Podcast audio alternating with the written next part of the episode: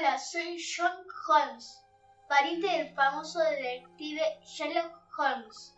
Heredé mi paciente la pasión de, por dedicarme a investigar asesinatos. Era la noche del 22 de noviembre de 1991.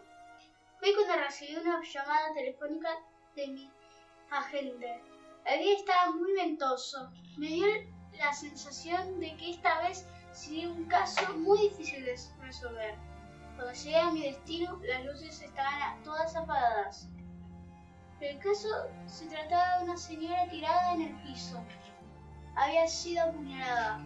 Algo muy extraño era que no se encontraron huellas, ni forcejeo de puertas ni ventanas. Todo estaba intacto. Lo único que había era un líquido azul en el piso.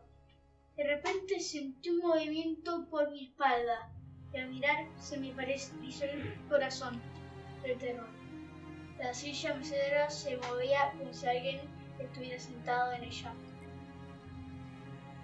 Al rato pasó una sombra masculina por detrás mío. Apostaba a que había un fantasma. Ya era muy tarde, entonces decidí irme a mi casa. Cuando me dirigía a la puerta tropecé y me caí de cara al suelo dándome cuenta que alguien había atado un hilo invisible para que yo pensara que había un fantasma y me asustara. Comencé a hablar con los vecinos para que me contaran si había movimientos. Al rato pasó una sombra masculina por detrás mío. Apostaba a que había un fantasma. Ya era muy tarde, entonces decidí irme a mi casa.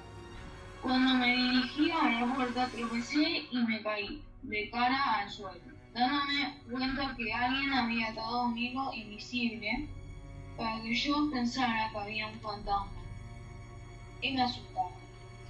Comencé a hablar con los vecinos para que me contaran si había movimientos y uno de ellos me dijo que un hombre iba todas las noches a la casa.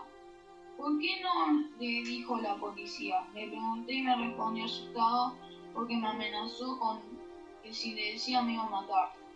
Entonces hice por última vez en la casa para ver si había una pista más y encontré un cuarto secreto.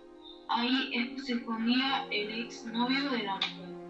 Todo apuntaba a él e inmediatamente lo llevamos a la cárcel. Fin.